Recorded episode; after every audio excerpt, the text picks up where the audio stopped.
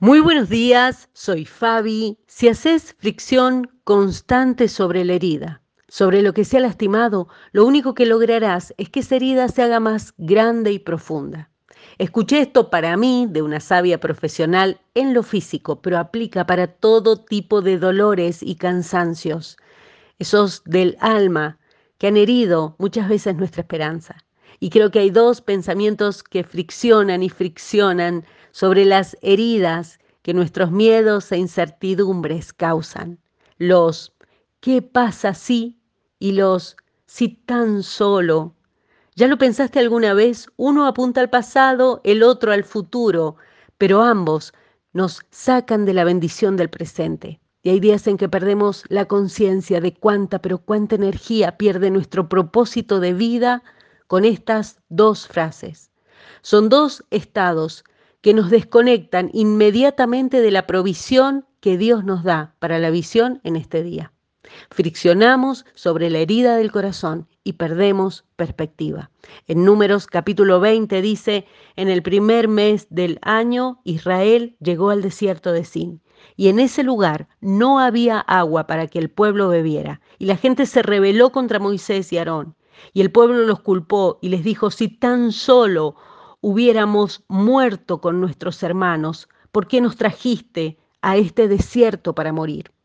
Ellos no tenían agua y era un problema real, pero se enfocaron en el problema en lugar de dirigir su confianza en el poder y cuidado amoroso de Dios para con ellos. Los israelitas estaban haciendo una hermosa fiesta de lástima, de quejas, que iba inflando sus corazones como globos llenos de desconfianza en Dios, que terminan explotando en miles de pedacitos de papel picado de desaliento y tristeza sobre ellos.